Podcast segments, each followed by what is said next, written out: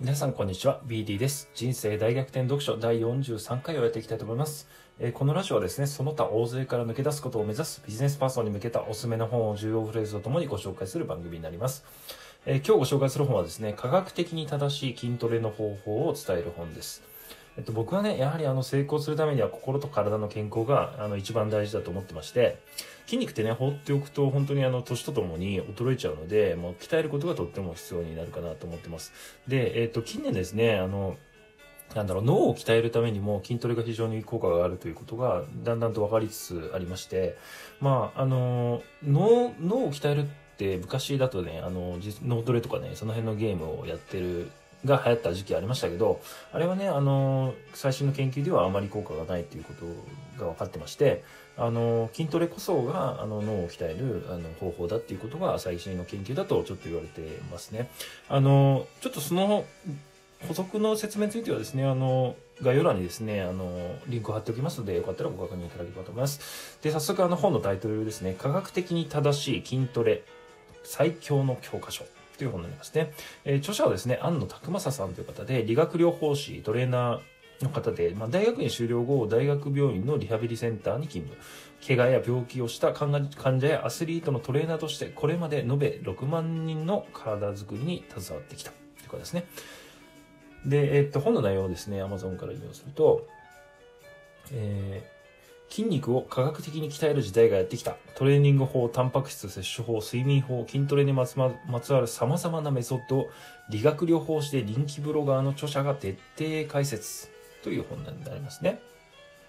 で、今日はですね、あの、フレーズだけ言ってもね、あんまりピンとこないと思いますので、ちょっと重要な箇所をですね、ポイントを絞って、あの、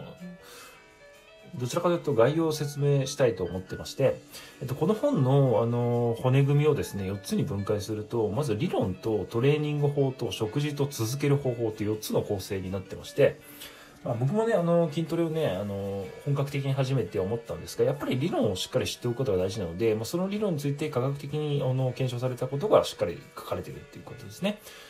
あの、なので、ポイント一つは理論。理論をしっかりする必要がある。理論とトレーニング法ですね。正しいトレーニング法。そして食事。で、続ける方法ですね。で、今日はですね、この中からですね、あのー重要なポイントを2つ、理論と、理論から1つと、食事から1つというところをちょっとご紹介して、あの、もしこれを聞いて、あの、筋トレをちょっと始めようかなと思っていただけると嬉しいですね。で、早速、中身の話なんですけど、あの、筋トレはですね、あの、目的は実は2つに分けられるということを、この著者は語ってまして、まずですね、あの、筋、筋肥大ですね。一つは筋肥大。これは、まあ、まあ、あっさり言うと筋肉を大きくすることですね。で、もう一つはですね、筋力をつけるところですね。あの、力をつけるってそういうことになってますけど、これって、あの、実はですね、あの、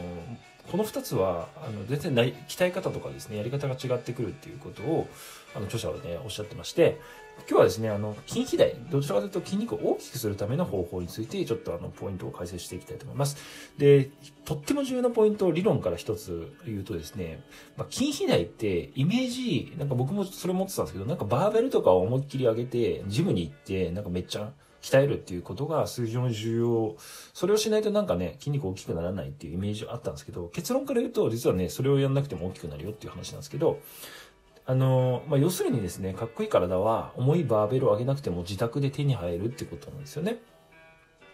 で、そのポイントの理論としてですね、筋肥大は、あの、筋肥大の方程式とかあってですね、まあ、要するに総負荷量っていうのが大事っていうことを、あの、著者はおっしゃってまして、これは要するに強度かける回数かけるセット数ってことですね。で、イメージ、僕がさっき言ったバーベルっていうのは強度の話なんで、なんか強度だけを重くし、重く、強度を重くしても、あの、確かに筋肥大しますけど、大事なのはさっき言った総負荷量なんで、強度かける回数かけるセット数なんで、強度が軽ければ回数を多くしても同じ効果が得られるってことなんですね。つまり、自宅でも自重でなんか腕立てを、あの、何十回もね、あの、やれば、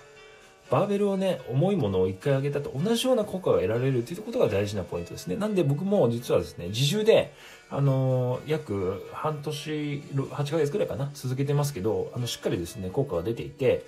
あの、実結果で言うと、僕ですね、あの、まず胸囲とあの肩幅っていうことですね。あの胸の周りですね。が、あの4センチぐらい実は半年でアップして、あの肩幅もですね、実は3センチぐらいアップしてるので、あの、普通に自重のこの理論に沿って、あの、自重でやっただけでも本当に効果が出たっていうことなんで、あの、もしよかったらですね、ジムとか行くのってやっぱりお金かかるしめんどくさいっていうのはあると思うので、あの、全然自重でね、あの、効果が出るってことは実証されますので、もしく、もし、あの、興味があればですね、ぜひ試していただきたいなと思います。で、理論っていうのがその一つですね。で、次は食事ですね。で、食事ってなんか、あの、皆さんご存知かどうかわかんないですけど、やっぱ筋肉ってタンパク質が重要だよねっていうことは、あの、もしかしたらご存知かもしれないですけど、タンパク質をどうやって取れば、あの、筋肥大が最大化するかっていうのが、あの、もしかしたらご存知ないかと思うんですけど、ポイントはですね、あの、ちょっと僕もね、昔間違ったやり方をしていて、筋トレ後になんかプロテインとかですね、タンパク質を多く取取っただけで、あとはね、普通の生活をしてたんですけど、これだとダメで、あの、結論から言うと、3食バランスよくタンパク質をちゃんと取らないとダメだよっていうことらしいです。これはもうあの本の中に科学的にこう検証された結果が出てるんですけど、まあ、3時間おきにバランスよく 20g ずつ取るとかですね、そうやってこうなんか1日ドカ食いした、1日1回ね、タンパク質をドカ食いしてもなかなか効果的な吸収には、吸収されないっていうことらしいんです。で、筋肉っていうのは毎日毎日合成と分解をね、繰り返してるらしくてですね、あの、日々ですね、あの分解より合成が上回らないと筋肉ってやっぱりどんどんどんどん大きくならないということなので、だからこそ、あの、タンパク質っていうのがバランスよく摂取していくことが重要だよっていうことが本の中で語られています。はい。なので、まとめると、筋トレの理論としては、と大事なポイントは総負荷量ですね。強度かける回数かけるセット数が大事だよってことと、まず食事ですね。食事のポイントとしてタンパク質を、あの、毎食ちゃんとバランスよく取っていくことが大事だよって、この二つがとっても重要になる、なると思います。はい。